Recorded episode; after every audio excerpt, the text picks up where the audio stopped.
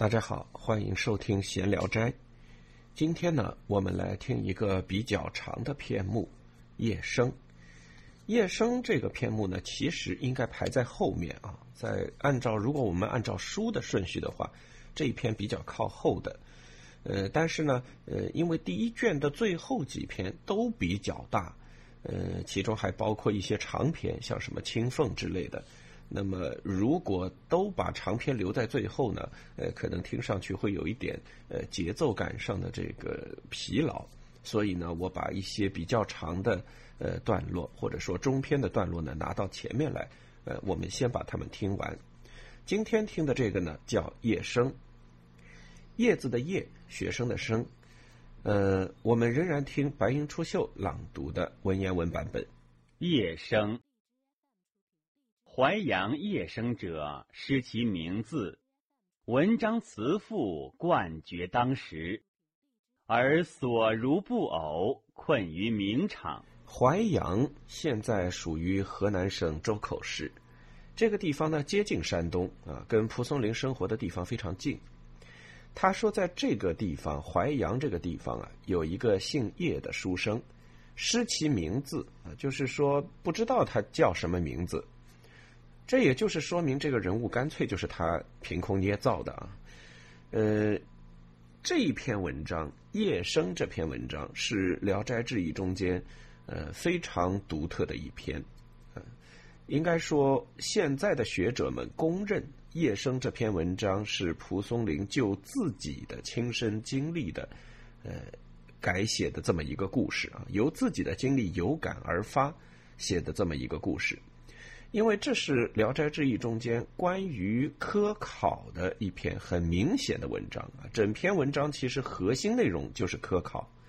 那么，鉴于蒲松龄自己的科考经历，呃，与这这这篇文章里叶生的这个经历相对照，你就明白啊，这完全就是蒲松龄在写自己。蒲松龄姓蒲啊，蒲这个字其实是一种呃植物的名字。啊，什么菖蒲啦，是吧？这个这类植物呢，见花的这个时间比较少，平时就是水边的叶子啊。所以这个淮阳夜生，淮阳啊，这个名字就是淮水之阳嘛啊，所以也是水边的意思。啊，水边的这个姓叶的书生，这不就是蒲松龄嘛？所以这个大部分人现在认为这篇文章，呃，属于自传。但是这个毕竟是小说，跟自传还是有一定区别。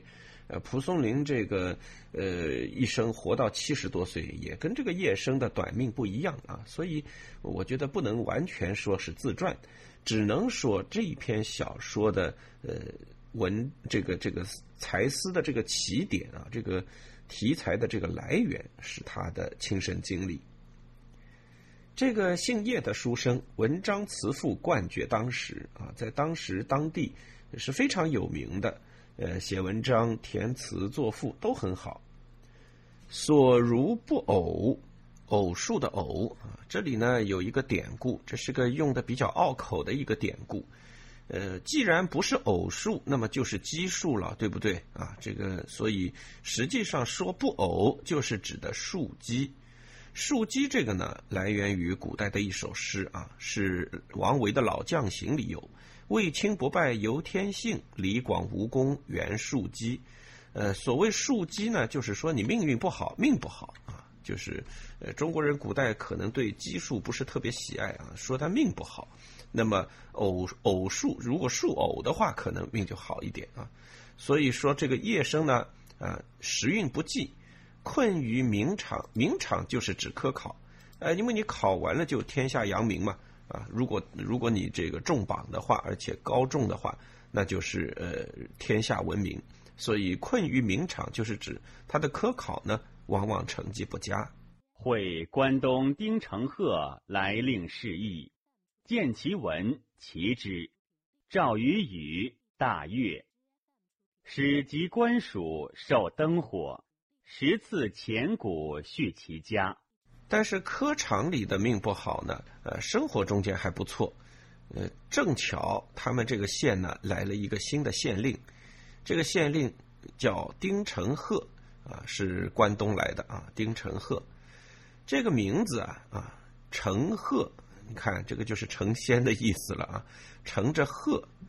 那么丁承鹤这个人呢，非常赏识他的才能。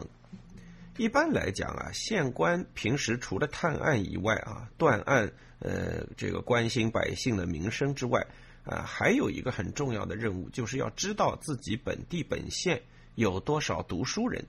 啊，这个，呃，我们说过啊，中国的读书人读到一定阶段以后，他是要拿国家补贴的，拿国家补贴呢，呃，就可以专心读书，然后攻科场。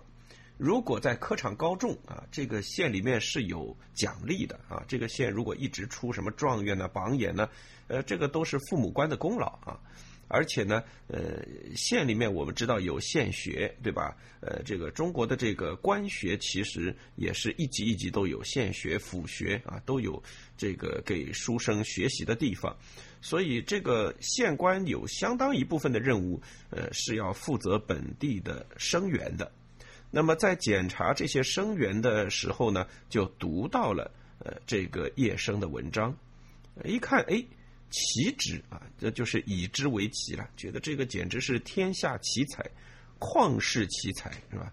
呃，把这个学生招来谈话，一谈哎那更好，比文章说的还好啊，这个，所以这个丁承鹤就非常喜欢这个叶生。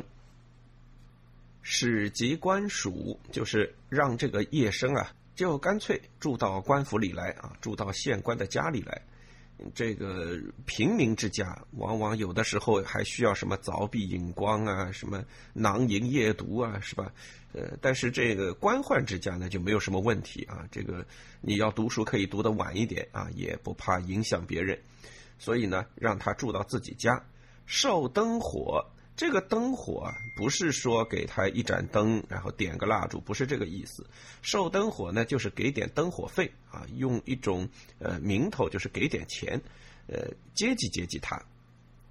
而且除了给这个叶生自己钱呢，十次钱谷续其家啊，时不时的呢还给点钱粮。来照顾他的家里，因为叶生也不是你一个人嘛，家里还有呃上有老下有小，是吧？可能是这样一个状况，所以也得照顾照顾。时科氏公游阳于学史，遂领冠军。公期望其妾，为后所闻读之，积节称叹。不亦十数县人文章赠命。榜记放依然铩羽。科试，科学的科，考试的试啊。这个科试呢，实际上相当于一种预考。省里面的学政呢，呃，会到下面的地方来考这些生源，呃，包括就是县学里的或者府学里的这些生源。这个呢叫科试。科试成绩里面排在前二等的，就是比较高的这些考生呢。呃，就会集册送去参加乡试，呃，这个叫录科。那么这个时候呢，就叫科举生源了，就是你有资格去呃上榜了，去参加正式的考试了。那么当时呢，就是他们淮阳县有科试，当然省里的这个负责考学的官员就下来检查生源。公游阳于学史，就是丁承鹤呀。呃，就在这个呃上级官员面前呢，呃，介绍啊，推荐自己的生源，多次讲到说，这个孩子，这个叶生啊，呃，相当的有才学，遂领冠军啊。于是他的这个科室当然成绩就非常好，得到了第一名。这个经历呀，啊，非常的像呃蒲松龄的经历啊。蒲松龄小的时候，十九岁的时候，啊，连续三道考第一。啊，应该说，呃，这个预考的成绩非常的棒，但是入围之后就不行了哈。我们来看看叶生的命运如何。公期望其妾，其这个字上面是其他的其，下面是一个丝底啊，就是密字。呃，这个字呢就是极其的意思。那么既然呃已经前面拿了冠军了，是吧？预考考的那么好，所以这个呃丁承鹤呢也对他有寄予厚望。为后，呃，为就是指考试，是门框字里面一个呃吕不韦的韦啊，这个就是指考试。那么围场之后呢，呃，所闻读之，因为丁承鹤是官员嘛，啊，他有可能读到就是考卷，那么把这个考卷呢拿来看了一下，击节称叹说：“哎呀，这个写的实在是太棒了！”啊，击节称叹，击节本来是指打节拍。对一个东西发表感叹，都已经到了要打节拍唱歌的这个地步啊，说明这个文章是写的真的很好。所以丁承鹤认为啊，哎，这回是肯定能中。没想到不易啊，没想到实数县人，这个命运呢，再次捉弄了一下这个叶生。文章赠命，实数县人文章赠命啊，这两个都是说他命不好。那么，尤其文章赠命啊，文章赠命是杜甫当年讲李白的啊，文章赠命达，魑魅喜人过，啊，好文章会呃会给你带来厄运啊，差不多就是这个意思。那么榜既放，依然煞于啊，这个放了榜还是没能中啊，因此这个这一次正式考试啊，呃，又一次打击了这个叶生的这个信心。再次强调啊，这段经历完全就是蒲松龄的写照啊。蒲松龄十九岁时连中三个啊，这个都是都是初级考试啊，预考，他的预考成绩非常之好啊。然后呃，县府到三个第一，然后呢就授予秀才，给了他秀才的这个呃名分。但是此后他所有的科考全部失败，还不是只考一届啊。呃，考到五十岁的时候，也就差不多考了三十年了。呃，他的夫人呢，就是劝他说：“算了，你这个没必要再去呃争这一个了。”但是呢，蒲松龄总是觉得咽不下这口气，最后他一直考到七十岁还没考上。呃，当然命也是不短啊，但活到七十多，在那个年代真的是古稀之年。七十二岁的时候，我以前节目里说过啊，给了一个。呃，名誉共生叫岁共生啊，给了他这么一个呃这个名号，这个其实是呃也算是安慰奖吧啊，然后大家都来贺他，然后他就呃对这个事情也表示了一种这个怎么说啊，哭笑不得吧，是吧？呃，说嘛说是件喜事，但是是考了五十多年不成换来的这么一个荣誉称号啊，这个。也不知是夸他呀，是骂他，是吧？你拿到这个荣誉称号，你有什么好，呃，洋洋得意的呢？啊，他差不多就是这个意思，等于本来没这个称号，别人也就算了，是吧？也不知道你蒲松龄什么人，有了这个称号，大家一看，哦，这就是那个考了五十多年没考上的，啊，也也是比较尴尬的一个名誉啊。所以蒲松龄在各个方面啊对这个科举的这个呃心态还是非常复杂。那么，关于他到底是什么心态，我们往下听会明白。呃，但是到这里为止啊，这个初试成功，然后正式的入围就铩羽而归，啊，其实非常符合他自己的亲身经历的。我们继续来听叶生发生了什么。生踏丧而归，愧负知己，行销鼓励，痴若木偶。公闻，召之来而谓之。生灵涕不已，公怜之，相妻考满入都，携与俱北。生甚感佩，辞而归，杜门不出。叶生呢，踏丧而归啊，这个看了榜，那回来之后自然是呃魂灵魂出窍了，是吧？这个愧负知己是关键啊，他觉得说丁承鹤对自己这么好啊，这么看重自己。没想到自己不争气，没给自己的这个朋友露脸，呃，所以呢，就整个人的状态就不对了，行销鼓励，痴若木偶，就这个人就呆呆傻傻了。丁承鹤听说了啊，把他叫来说，然后安慰他啊，你这个不要气馁啊，下一次还能高中。叶生呢，灵涕不已啊，就是一直在哭。那么，呃，当然，丁承鹤是特别的可怜他。说这样吧，我们呢这么约好，呃，我丁承鹤在这个县里的任期啊是差不多三年嘛，反正我任满以后呢，我是要去京城的，你呢就跟着我一起去，啊，跟携与俱北，就是我们一起去北京。那么相信啊，北京可能这个科考的氛围会比这个郊县地区啊、远偏远县乡可能好一些啊。这个，所以，那么这个也算对叶生的一个鼓励和帮助啊。我就带着你去北京，你到那儿考，呃，那里呢老师也好，学生也多，是吧？说不定成绩能再往上进一步。这个叶生呢就非常的感激，告辞回家之后呢就闭门不出了。杜门就是杜甫的杜啊，这个杜门就是关着门不再开了。那么显然叶生还是觉得愧对这个丁承鹤，丁承鹤对他越好，他越觉得自己有愧。吾何寝疾，公慰问不绝，而服药白果，书王所效。公是以武上免官，将解任去。韩志生其略云。仆东归有日，所以迟迟者，待足下耳。足下招致，则仆西发矣。船之卧榻，省持书啜泣。寄与来使，急急难拒差，请先发。使人反白，公不忍去，徐待之。这个叶生一回家啊，闭门不出。没多久就生病了啊！这个请疾啊，就是干脆卧病不起了，起不来了。公慰问不绝，这个慰是写的是遗憾的遗啊，这个遗落的遗，遗失的遗。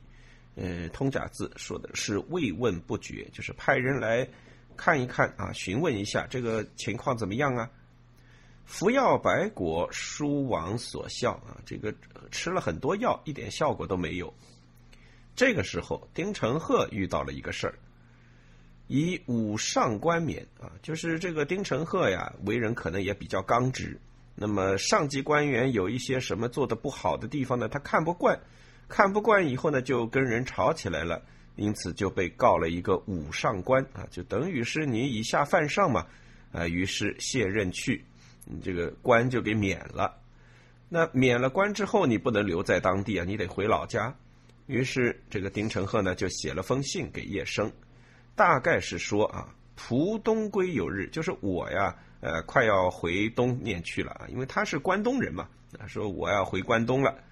之所以一直啊迟迟不出发，是要等你，你白天来，我们晚上就出发啊，意思就是我到关东，我也带着你。呃，这个手下的仆役呢，把这个信带到了病榻边。叶生拿着这个书啊，就哭了，然后就又回条子的力气都没有了，只能对这个仆役说啊，就是你托句话啊，帮我传句话给大人。呃，急急难拒差，第一个急是疾病的疾，就是我这个病啊。第二个“急”呢是个通假字，写是写的革命的“革”啊，这个呢实际上是呃呃急剧的“急”啊，就是说我这个病啊非常的重。拒差这个字呢，就是说我没有办法很快的好，拒也是快啊，这个快速的快。差呢病况字下面一个叉，意思就是病愈，所以我这个病啊非常的凶啊，很难很快好。你呢就先走吧，请先发啊，就是你别等我了，你就自管自去吧。于是呢，这个差役就回来告诉丁承鹤，呃，老爷，这个公子这么说啊，这个叶生这么说这么说。嗯，丁承鹤呢还是不忍啊，觉得说，嗯，没必要。我反正现在无官一身轻，呃，这个公子那么这个这个叶生啊，那么的这个可怜。还不如就等等他，徐待之。于是他就决定啊，呃，继续等他。等他病好了呢，两个人一起回关东。于数日，门者忽通叶生至，恭喜逆而问之。生曰：“以犬马病，老夫子九代，万虑不宁。今幸可从帐履，公乃束装戒诞，砥礼。”命子失事生，宿夜与聚。又过了几天，突然呢，门子进来通报啊，说叶生来了。哎，丁承鹤大喜过望。哎，这两天没听说他病情有好转，怎么突然间就已经能下床，还能来了？这太好了！啊，于是赶紧就是出来迎接啊，问这个问长问短，说你怎么样啊？啊，你这情况如何？叶生就说：“以犬马病，就是这个是个谦词啊，就是我这种不值一提的草民啊，生病，呃，居然还影响到您的这个行程啊，有劳呃先生呢等我那么久，我这个心里不安呐。”啊，今天呢，我终于可以拄着杖下床了啊！就是我可以稍微的走动走动了啊。于是呢，就来感谢。于是，丁承鹤呢就践行自己的诺言啊，束装借弹。束装呢就是赶紧打包行李啊，叫手下人好，我们可以收拾收拾，准备走了。借弹呢就是晚上睡得不是特别的警呃，这个不是特别的沉，很警醒，戒备着。呃，早晨的到来借弹啊，所以说，呃，就是等于急急的一早上就准备出发。迪里啊，回到家里了，那么他当然到了关东来了，带着叶生到了关东，就叫自己的儿子出来说：“哎，你呀，就跟这个老师这个叶先生学习，而且自己因为没什么别的事儿啊，也没有官做，也没事儿干，所以呢，也经常和这个叶生和自己的儿子呢在一块儿。”啊，宿夜语句。公子名在昌，时年十六，尚不能文，然绝会。凡文艺三两过，则无遗忘。居之积岁，便能落笔成文。一之功力，遂入义祥。丁承鹤这个名字，我们前面提过啊，承着鹤，那显然就是有一定的呃道骨仙风在里面。同时呢，又有扶摇直上、青云直上的这个意思啊，就是说这个人可能官运还是比较亨通的。那么他这个儿子叫什么呢？蒲松龄也特别写了，怪是怪，这篇文章啊，呃，提名主角叶生啊，名字不知可考，因为蒲松龄写的自己嘛啊，所以他不太想给这个人物起一个明确的名字。但是跟叶生相关的这对父子名字都很清楚，一个叫丁承鹤。一个这个儿子呢，呃，叫丁在昌，再再次的在昌昌隆的昌昌盛的昌，所以你看啊，这个名字很有意思。显然啊，这个老爸官运亨通，当了官而且还比较有成绩。那么这个孩子呢，要再次昌隆，所以我们看后文就有这个安排。这个丁承鹤的儿子丁在昌拜师叶生的时候呢，大概是十六岁。还不能写文章啊！十六岁的小孩不能写文章，有点晚啊，有点晚。呃，一般来讲，早会的小孩，我们知道，按照呃《世说新语》啊，或者什么这些呃传统的这个典籍里面说，有些人什么六岁能文，七岁能怎么着，对吧？都都是指这种，你个位数年龄的时候，呃，就能读书识字写文的啊，这个叫早会。那么到了十几岁啊，如果就十五六岁要开始。谈婚论嫁了，尚不能闻，呃，这就有一点晚了啊。所以当时是说这个意思，就是这个，因为丁承鹤去做官了嘛，家里可能没什么人管这个丁在昌，所以丁在昌的学业呢有点耽误。但是啊，然这里有一个但是，这个转折，绝慧啊，非常的聪明，凡是读书这个事啊，两三两过啊，就是。轻轻松松的就能呃这个读过啊，这个非常快就可以学会。文艺呢，这里就是不是指我们文艺作品啊，这个文艺其实指的是范文啊，就是呃参加科考的人都写八股嘛，八股也是有典范文章的。过去几代的这个状元榜眼他们写的这个文章汇集成册。啊，给这个学子读学习，说你们将来就照这个来啊，照这个样子写，所以这个叫文艺。那么凡文艺，就是但凡是这些范文呢，他就很快就能读过，折无遗忘，而且读完了不忘啊，这个根本就就是过目成诵啊，也是非常的聪明一小孩儿。居之积岁啊，过了满一年啊，待了待了一年左右的时候，就教了他一年。便能落笔成文。哎，你看到十七岁了，他开始能写了。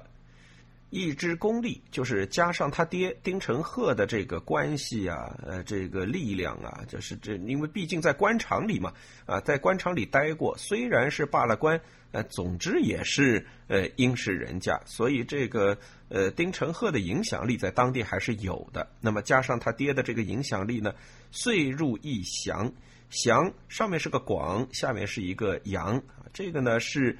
呃，古代殷商时代就有，就是指的学校。那么义祥呢，就是指的是呃县里的学校。于是呢，这个孩子十七岁就进了县学啊，那显然就是准备要考试了。生以生平所拟举子业，西路受读，为中七题并无脱漏，中亚魁。生以生平所拟举子业，西路受读。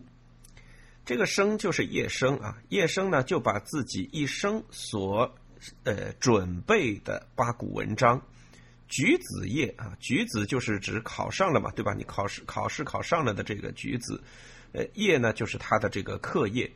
呃，中国古代你要参加科考。呃，如果你就是光着身子去考，除非你是特别有才能，或者是呃你在背后跟这个负责科考的这个官员有勾结，一般人是不敢这么做的。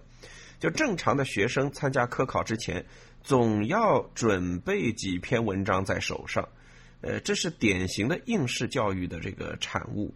就是我手头差不多有个呃七八篇能够呃用上去的这个文章啊，这个改一个标题我就能用啊，这这种，呃这个呢就叫橘子叶，所以呃叶生呢当然不例外了，他也为了科考做过很多年准备，写了很多这种可以套用的文章，所以他把这些文章啊都拿出来西路授读啊，全部拿出来给这个呃。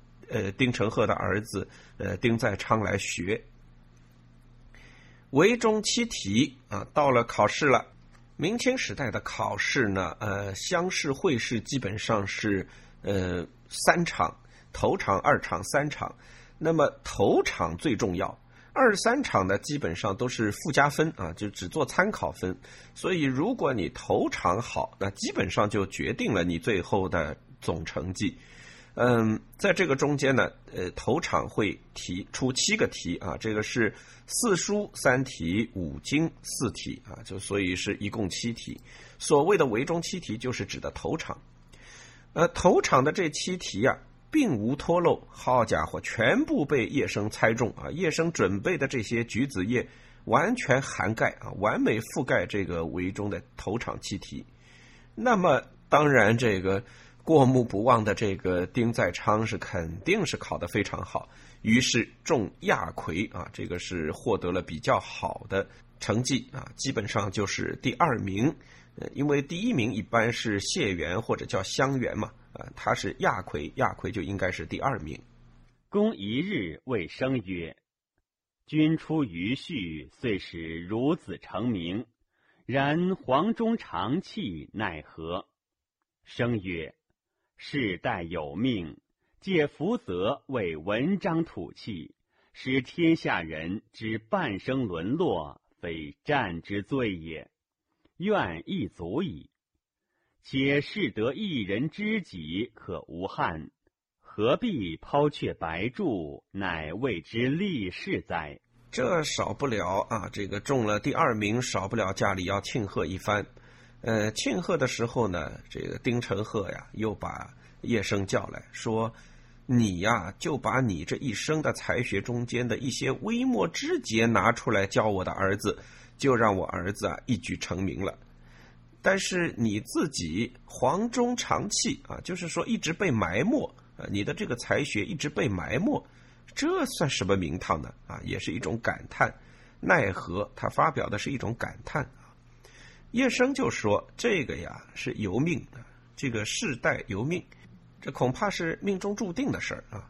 借福泽为文章土气，使天下人之半生沦落，非战之罪也。啊，我现在呢，呃，有这么个机会，让呃我的学生啊扬眉吐气，借用把这个文章啊传扬出去，然后天下人都知道说啊，我姓叶的半生沦落。”非战之罪，不是说我能力不行啊，是命不济，愿意足矣啊，我也就觉得心满意足了。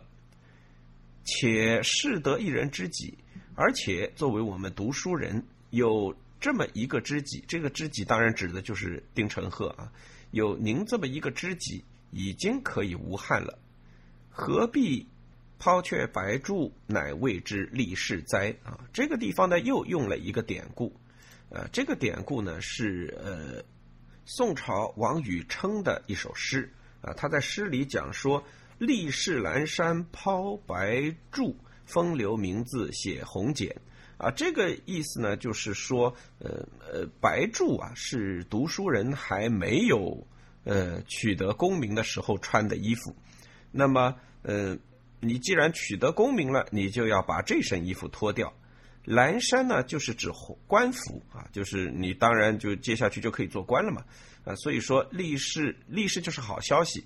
呃，好消息传来，你用官服替换掉了原来的这个白柱，啊，就是指你获获得了这个呃认可，你的考试成功了啊，这个科举得势。所以他说，我既然已经有了，叶生说我已经有了一个知己，像您这样的知己，我已经呃没有遗憾了。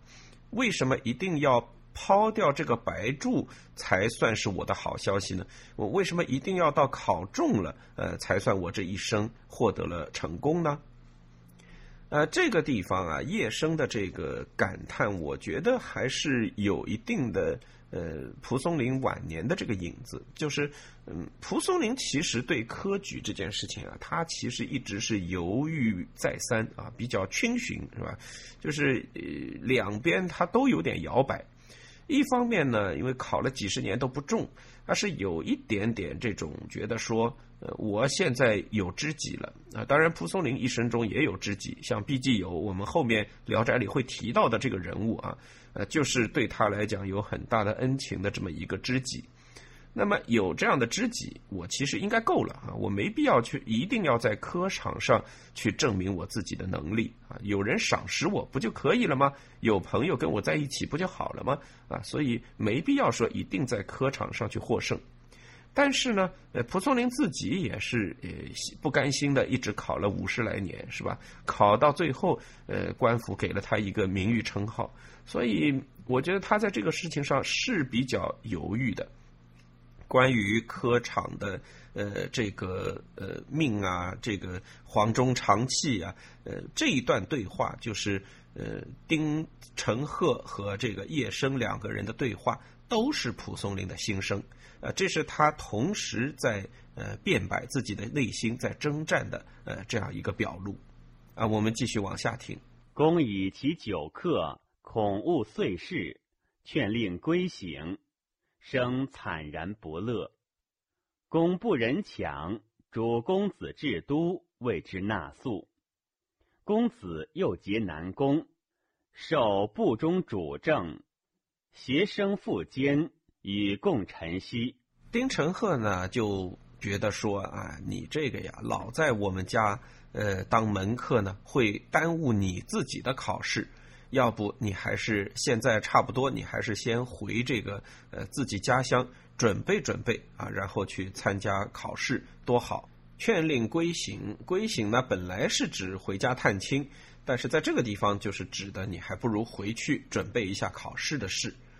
呃，生惨然不乐啊，那叶生呢一下子这个脸呢就耷拉下来了，就觉得不开心了啊。他这一不开心呢，丁承鹤又觉得不忍心。说要不这么着啊，你呢去北京，然后呢，呃，我给你出钱让你进国子监啊。因为在国子监的学生啊，呃，是可以嗯跳过初试直接进乡试的啊。所以呢，就说为之纳粟，纳粟就是等于付钱进国子监，自费生吧，差不多就这意思啊，就是给你当个自费生。公子又结南宫。这个时候呢，传来的消息是丁在昌啊又一次考中，南宫呢就是指的会试啊，这个是礼部主持的这个考试。那么呃，受部中主政啊，这回呢是真的当了官了。既然是在京城当了官儿，那么同时呢，叶生也被嘱咐去当这个国子监的呃纳粟的这个监生。那么两个人呢，就一起去北京。到了北京呢，也是朝夕相处。一岁升入北围，敬领相见。惠公子差南河典物，因为生曰：“此去离桂乡不远，先生奋迹云霄。”锦还为快，生一喜，择吉就道。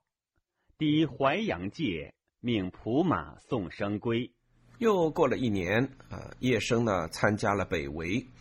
呃，北围呢就是指在北京举行的考试。那么这个考试为什么要叫北围呢？历史上实际上真的是有北围和南围，因为明朝的时候啊有两个首都啊，北京和南京都是首都。所以两地都有国子监，那么在北京的叫北围，在南京的叫南围。那么到了清朝的时候，南京已经不再是首都了，那么也就不设国子监。呃，但是北京的这个考试呢，仍然称北围啊，沿用了原来的称呼。所以，嗯，这个叶生参加北围就是北京的这个考试。哎，领乡荐，乡下的乡，推荐的荐。这个词呢是源自唐朝的时候啊，唐朝的时候如果要考科举，得有这个呃乡里或者县里这个官员的这个举荐啊，所以当时呢用这个词就来代替这种考中的学生。领乡荐呢就是指呃这回考中了，叶生终于考中了。惠公子差南河典物。呃，这个时候呢，呃，丁在昌呢是获得了一个呃职务，这个职务呢就是到呃南河河道啊去去任职，呃，去管理河道。那么估计啊，估计他是工部派出来的啊，因为生源，于是这个呃丁在昌就为就就跟这个叶生说，此去离桂乡不远，先生奋迹云霄，锦还为快，啊，就说。我去的这个地方啊，倒是离先生的这个家乡不是很远。呃，您现在也是呃德榜高中，呃锦衣还乡啊，我们一块去啊，这个应该是大快人心啊，这个非常开心的事儿。叶生当然也很高兴，于是就挑选了一个吉日，两个人一路走，这天呢来到了淮阳界。呃，到了淮阳界之后呢，丁在昌呢就找了自己的仆人说：“哎，呃，你这个跟呃骑着马啊送我的老师回家去啊，自己呢就去上任去了。所以这个仆从呢，呃，就跟叶生两个人骑马回家。归见门户萧条，亦甚悲恻。君寻至庭中，妻携跛具已出，见生置具害走。”生凄然曰：“我今贵矣，三四年不敌，何遂顿不相识？”其遥谓曰：“君死已久，何复言贵？所以久焉君旧者，以家贫子幼耳。今阿大亦已成立，将不追惜，勿作怪异下生人。”到了这儿。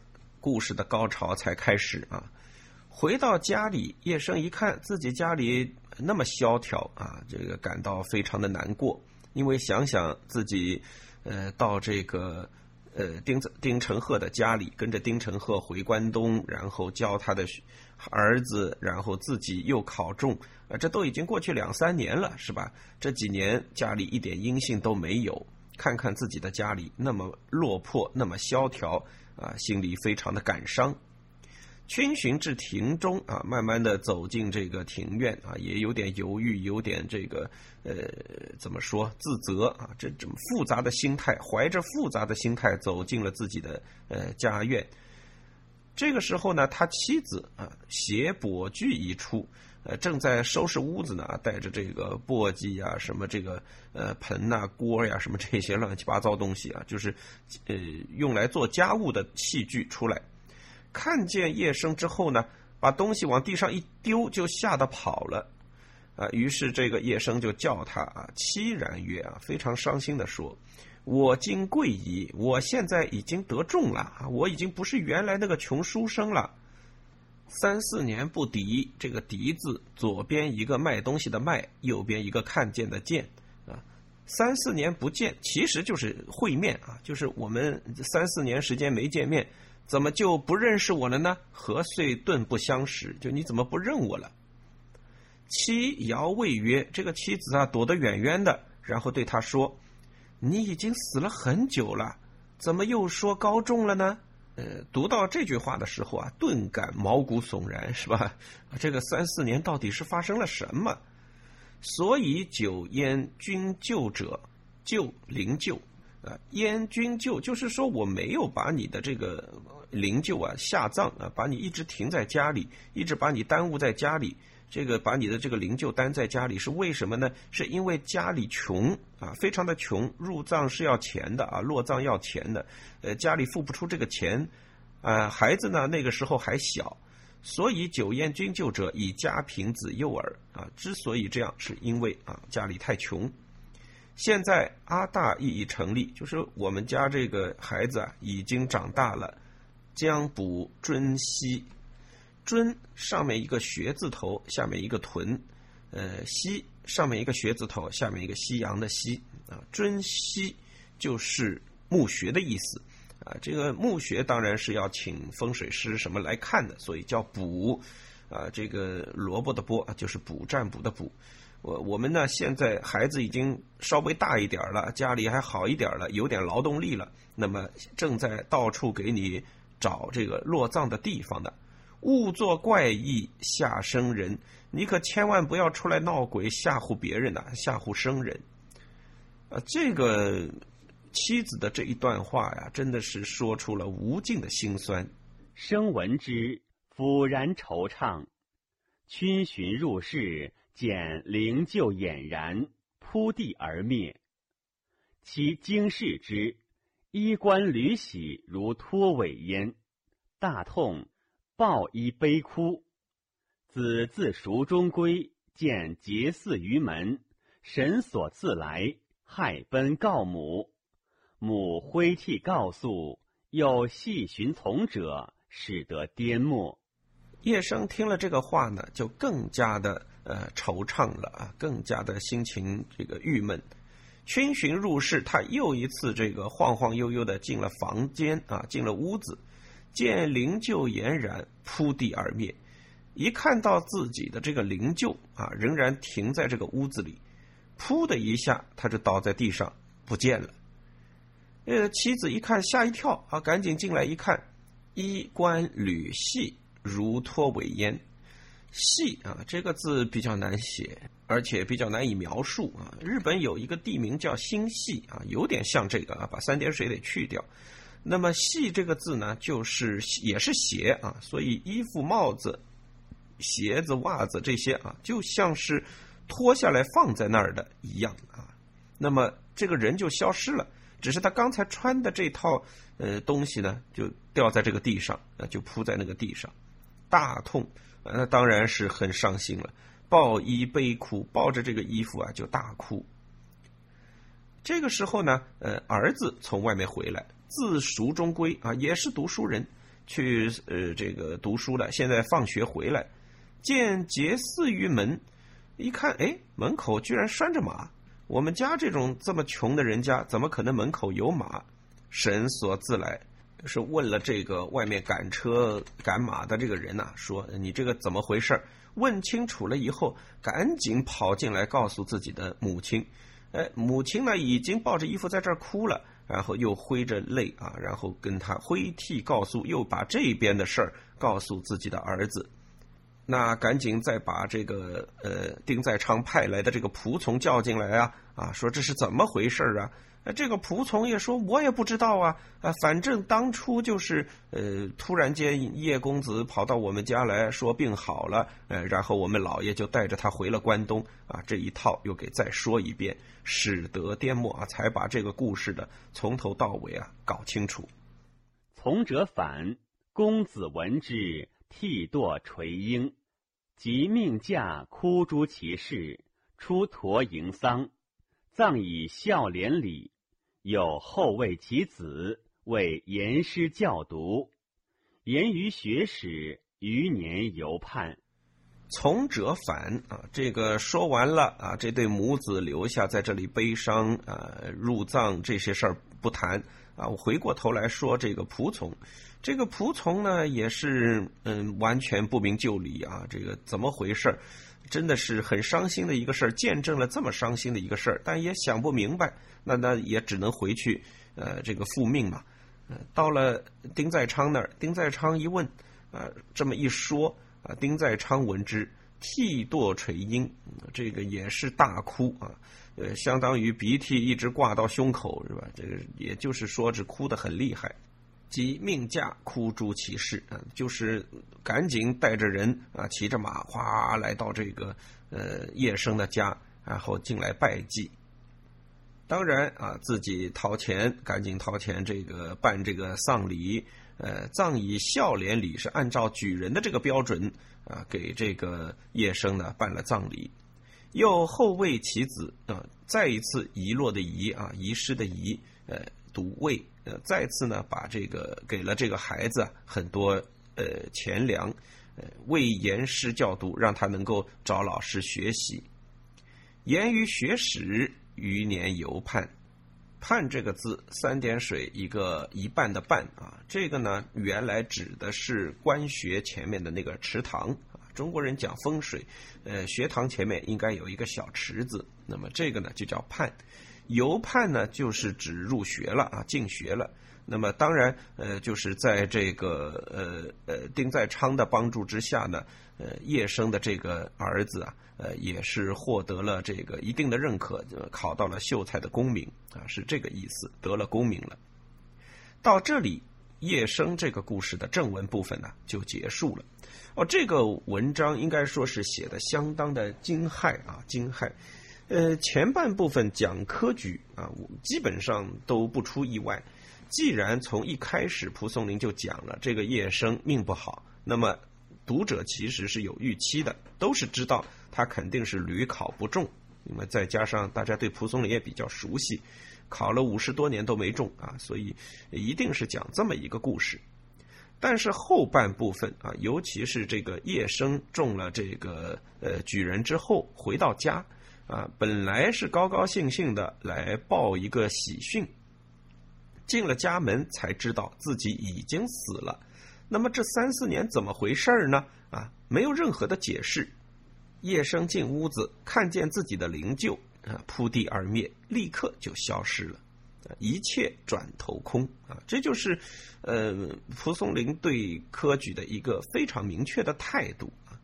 呃，这个费了那么大的劲啊，让自己魂牵梦绕的这样一个事情，呃，最终不过就是过眼云烟啊，是一个呃扑地而灭的这么一个东西，虚名。呃，里面充满了各种各样的无奈啊！当然，他的呃朋友就是这个丁在昌啊，呃，还有这个他的妻子、孩子呀啊，所有的人对这件事情啊态度其实也都很明确。哭啊，其实一方面是对他的一种呃纪念、一种思念啊，另一方面也是哀叹这种命运的多舛。同时啊，这个故事我们会觉得说，从他知道自己是鬼开始，一直到结束啊，进行的迅速，非常迅速啊。前面的故事说的很慢，到了这里有一种戛然而止的感觉啊。这再次证明啊，科举这个东西啊，是真的是对一个人生来讲，就像让你的人生戛然而止了一般啊。这是蒲松龄在结构上的另外一层的一个含义。呃，当然，故事写到这儿，又是一个跟自己的人生经历有那么密切关系的故事，不可能就这么简单的结束。后面他写了一个很长的意史誓约啊，我们来听一下。意史誓约：魂从知己，竟忘死耶？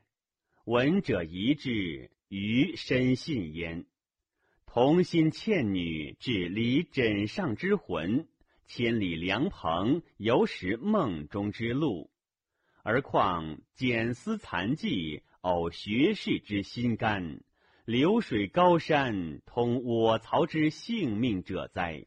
蒲松龄说啊，这个灵魂呐，死后的这个灵魂跟从着知己，能够忘记自己已经死了。有很多人呢对这个事情表示疑惑啊，他可能写这个文章之前也跟朋友聊过这个事儿，呃，讲过这个故事。有些人不信，他说我呢深信之啊，我觉得这个完全可信。为什么呢？呃，你想啊，如果一对呃感情非常好的男女，他们可以灵魂出窍的谈恋爱啊，这个是一个典故啊，这个是出自唐朝的一个传奇故事。呃，是《离魂记》里面的。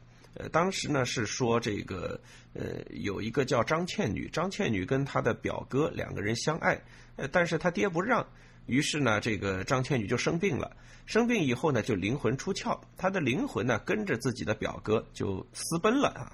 然后私奔之后就成了夫妻，五年之后一起回娘家。啊，这个时候呢，这个这个他的这个真身啊，呃，这个张倩女的真身还躺在家里生病呢，啊，所以到了家里以后才魂和身体合一啊，是这么一个传奇故事。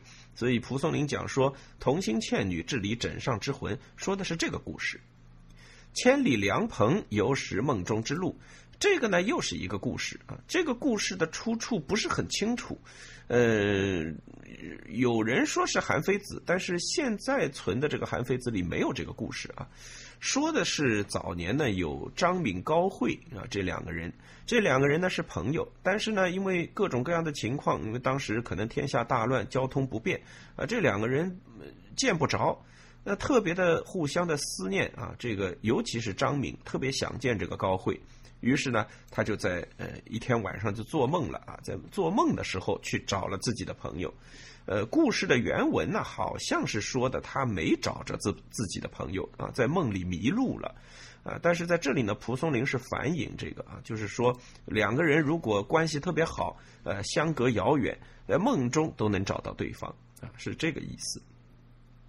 那么，既然同心倩女、千里良朋啊，都能用灵魂出窍的方式找到对方，而况简思淫迹偶学士之心肝，呃，这个地方有一个小小的问题，就是我的版本里面是呃简思，当然是蚕茧丝，是吧？淫迹是这个苍蝇的蝇啊，淫迹。呃，但是也有的版本里，可能白云出岫的版本里是简丝残迹，我觉得应该是淫迹啊，这是两件事情，因为呃，淫迹其实指的是写字啊，就偶学之士嘛，当然是指读书人，对吧？呃，简丝用来形容的是他们仔仔细细写的文章，啊。我们知道啊，这个蚕茧呃抽成丝，这个是需要很多心力啊，需要很复杂的、很缜密的这样一个呃工序的。那么，当然呃，学者认为自己写的文章，哪怕是八股文，那也是精心构思啊，编织很密的这样一个语词的丛林。营记呢，应该指的是小楷啊，就是我们说叫蝇头小楷。你写大文章不可能写很大的字啊，一定是写小楷，所以营记应该指的是小楷。简思营记就是指的文章和我的字啊，这个文和字，这是偶学之士的呃这个心肝。流水高山通我曹之性命者在啊，就是说呃流水高山这种高雅的事情，就是我们这些读书人的呃性命攸关的东西。所以在这里就是说，嗯，哪怕就是恋爱中的男女啊，呃，互相呃关系要好的朋友啊，他们都能灵魂出窍，更何况我们这些为了文章呃这个舍命不不要的这种啊，这这个这个读书人，就是等于我们的一生，我们的所有的生命都花在这个写文章和写字上了啊，这更何况是我们呢？呃，当然，如果有一个知己，我们会为了他灵魂出窍啊。蒲松龄是这个说法，嗟乎！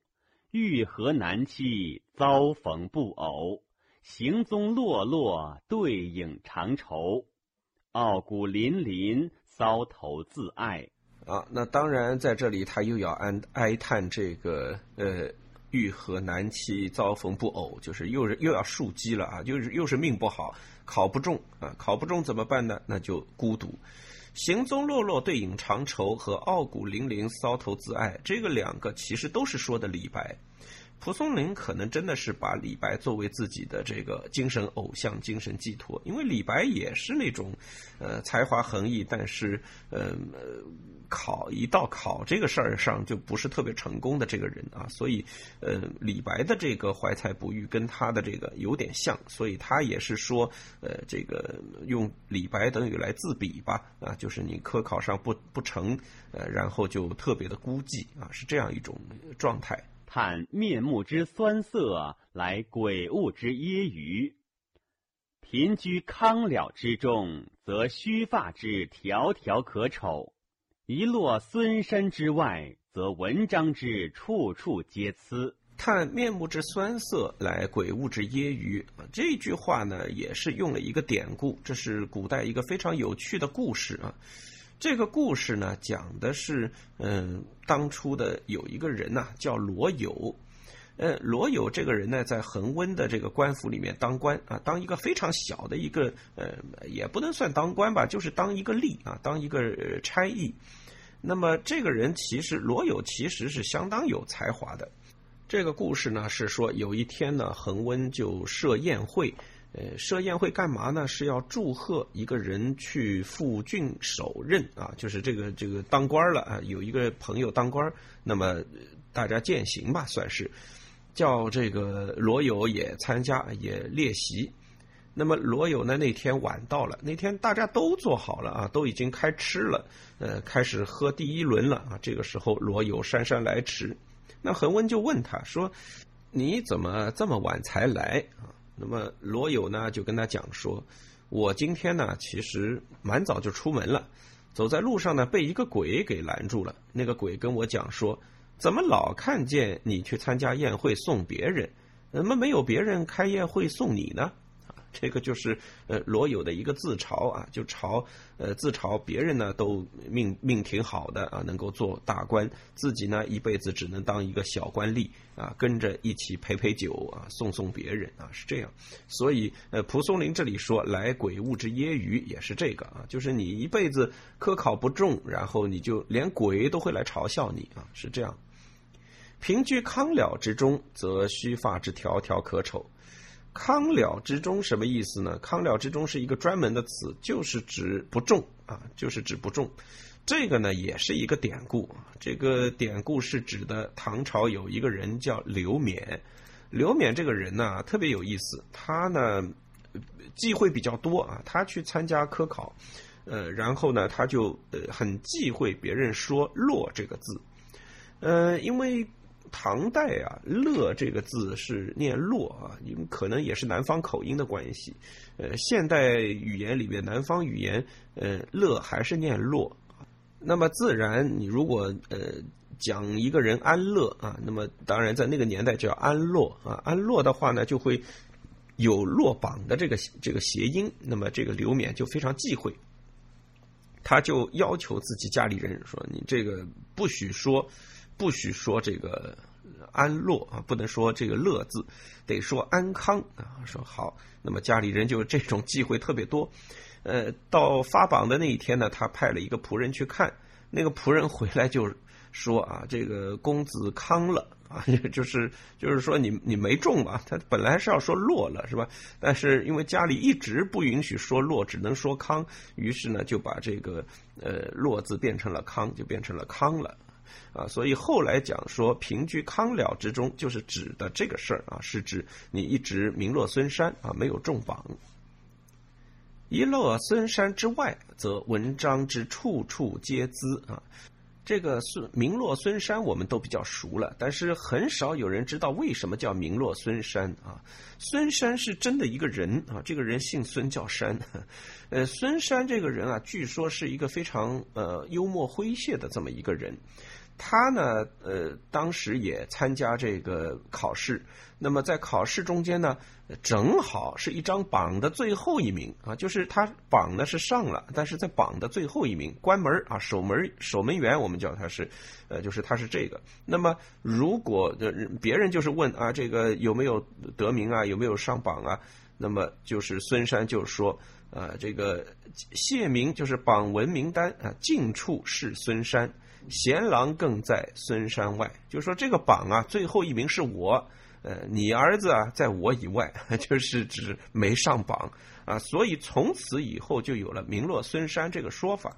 呃，因为孙山是这个榜的最后一名，那么比孙山再差的就是没上榜的。那么蒲松龄在这里就说什么呢？就是说，嗯，一切这个这个科考啊，它有一个很坏的一个结果，就是一切以成败论英雄。就你如果在科考的时候中了榜，那你什么都好，啊，字也好，文章也好，长得也好，是吧？这什么都好。但你一旦落在这个榜外啊，你没有中榜，那你就是你长得也丑，你这个这这个人这一看就没有官相，是吧？这就没有福相啊。然后你的文章里面到处都是错误啊，这个就是呃，怎么说呢？这个考试制度下。带来的一个必然的结果啊，所以蒲松龄在这里也是感叹了一下：“古今痛哭之人，卞何为尔？颠倒一群之物，伯乐依谁？”卞和和伯乐啊，这都是古代著名的识货识人之人啊。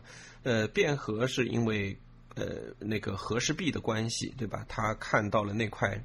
呃，凤凰亭的那个石头的，觉得说，哎，那个肯定是个宝物，结果拿出来，谁都不认为这是宝物，所以甚至为这个事情还搭上了他的两个膝盖，啊，那么他等于，呃，到一直到最后才被认可啊，就是被秦国认可，说这个好像是一块美玉，一块石头剖开来，最后这个，呃，就弄成了和氏璧，对吧？这个比较我们知道这个故事，呃。伯乐呢？识马，我们知道这个什么地方是千里马？这个马长得可能很乌七八糟，看不出是什么，但伯乐一眼能看出来这是千里马。所以卞和伯乐啊，这两个都是识人识马。那么只有识人的人才会哭啊，只有识马识才的人呢，啊，才能这个都都也不知在哪儿啊。就是指的蒲松龄在这的意思，就是说这个世上没有人真正的识才。啊，大家认的都是你科考的那张榜单啊。至于你在那个榜单以外，你有多少才华，有多少能力，根本不在别人的考虑的范围之内。抱刺于怀，三年灭字；侧身以望，四海无家。抱刺于怀，三年灭字；侧身以望，四海无家。这就是指这个读书人完全嗯不被人赏识。呃，刺我们以前节目里说过啊，这个指的就是古代人的名片啊，因为他把这个名字刺在这个木头上，呃，所以他的意思就是说，你带着自己的随身的名片啊，就是要到处去投递，要投奔一些呃呃权势人家，但是没有人理你啊，于是这个呢就一直藏在自己的这个呃衣服里面。三年以后，这字都没了，是吧？这个都磨的什么都没了，呃，就是指完全没有人问津啊，没我也没有人觉得你这人有用啊，没人用你，呃，然后侧身以望四海无家呢，就比较容易解理解了。就是总之，呃，就是如果你考试不成，你的科考的命运不好，那你就完全得不到呃认识啊，得不到这个世界的认可。人生世上，只需合眼放步。以听造物之低昂而已，天下之昂藏沦落，如夜生其人者，亦复不少。故安得令微复来，而生死从之也哉？噫最后这一段呢，我就说是我们看得出来，蒲松龄对呃科考、对人生命运的这样一种比较矛盾的说法。呃，我自始至终不认为，呃，蒲松龄对科考有很明确的呃这个观点，就是他不是说完全否定科考。如果他完全否定，他没必要考五十多年。嗯，但是他也不是说完全的认可这个，他其实是有反思的，是呃对参加科考的人，包括自己都有一定的深刻的反思。呃，但是这个反思没有阻止他继续呃进一步的走上嗯，就是看破红尘的这条道路，没有，呃，所以蒲松龄对科考、对人事、呃入世这个观念，或者说我们现代化讲叫介入啊，介入社会的这个概念，呃，蒲松龄其实是矛盾的，呃，在这个地方就看得出来。人生世上，就是说他第一句话是说，人生世上这句话是说，呃，你活在这个世界上，根本你不需要太多的去顾顾虑、去安排、去计划，因为你只要管你自己走你自己的人生，听凭命运的摆布啊。这个造物之低昂，低昂其实就是指摆布，低就是把你压低，昂就是把你抬起。所以，这个自然也好，这个命运也好，它让你呃低头，你就低头；呃，把你抬起来，你就抬起来，就这么回事啊。所以不需要你做很多的这个计划。呃，天下之昂藏沦落如夜生者，昂藏就是指气宇轩昂啊。这个沦落嘛，当然大家比较容易理解了啊，就是说，呃，天下像叶生这种呃大起大落的这个人，呃，根本是呃就就是非常多啊，不不少的。故安得令微复来？这一句话什么意思呢？就是呃，你看看这个世上还会不会有一个丁成鹤来，呃，让死者跟从他呢？啊，这个。令威为什么说是丁承鹤啊？这个地方其实蒲松龄终于把自己写这个丁承鹤这个人物的呃由来给揭示出来了啊！这个其实是蒲松龄非常喜欢的一本书，就是《搜神后记》中间的一个故事啊，当中讲到一个呃人叫丁令威，这个丁令威呢后来化鹤归辽。有这么一个情节啊，而且呢，这个丁令威后来呃变成仙鹤以后在天上飞，还呃飞了很久，还还说了很多这个呃劝人呃离世的话啊，不要在这个沉迷在这个浮世之中。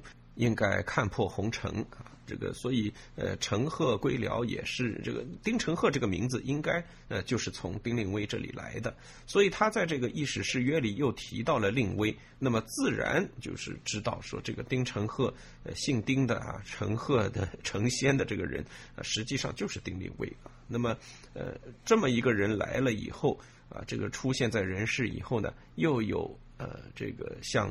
叶生这样的人，死从之也，就是死了以后，呃，跟着他啊，是这样的，呃，一个知己。呃，最后一个字是“意”啊，就是一个叹息，唉，这个叹息。所以整个呃叶生的这个故事呢，就到这里结束了，包括一时誓约的部分。呃，蒲松龄确实在这篇文章里面很明显有他自己的这个情感。呃，这个这一篇夜声这个东西，大家如果有机会还要重新再听一遍的话，呃，要尽量的注意它的这个节奏感，因为尤其是它最后呃故事揭晓的那个非常迅速的那个结尾，呃，很震撼人心。正是因为它结束的非常的突然，然后非常的迅猛，啊，这个才而且又很极端，它是用一个非常极端的方式，呃，结束了前面所有的故事。啊，你看上去已经不错了啊，慢慢的熬出头了啊，突然间来这么一个呃一百八十度的大转弯，然后一下子急转直下，然后立刻就结束啊，这种节奏感呃相当的惊人。好，今天的闲聊斋呢就聊到这里，我们下期会来听几个短篇故事。谢谢大家的收听，我们下期再见。